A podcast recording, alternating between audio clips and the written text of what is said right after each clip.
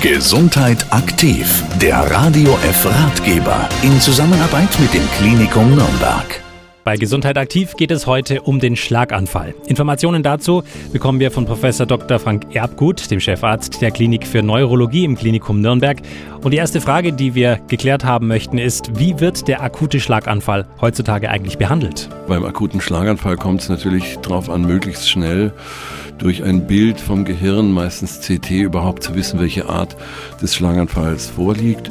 Und dann kann man entscheiden, welche der modernen Therapieverfahren zum Einsatz kommt. Und da sind wir seit zwei Jahren doch ein sehr großes Stück weitergekommen, weil bei ganz bestimmten Gefäßverstopfungen wir jetzt mit Kathetern diese Verstopfung herausholen können und das verbessert die Chancen von sehr schwer betroffenen Schlaganfallpatienten erheblich. Also der Anteil von Menschen, die gut aus der Sache rauskommen, verdoppelt sich. Ein wichtiger Punkt beim Thema Schlaganfall ist sicher auch, wie lässt sich denn ein weiterer Schlaganfall verhindern?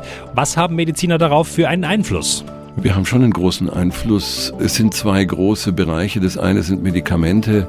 Ich nenne hier die Blutverdünner, die eine Rolle spielen. Dann Cholesterinsenker, die vielleicht gar nicht unbedingt nur des Cholesterins wegen gegeben werden, sondern weil sie die Gefäßwände stabilisieren.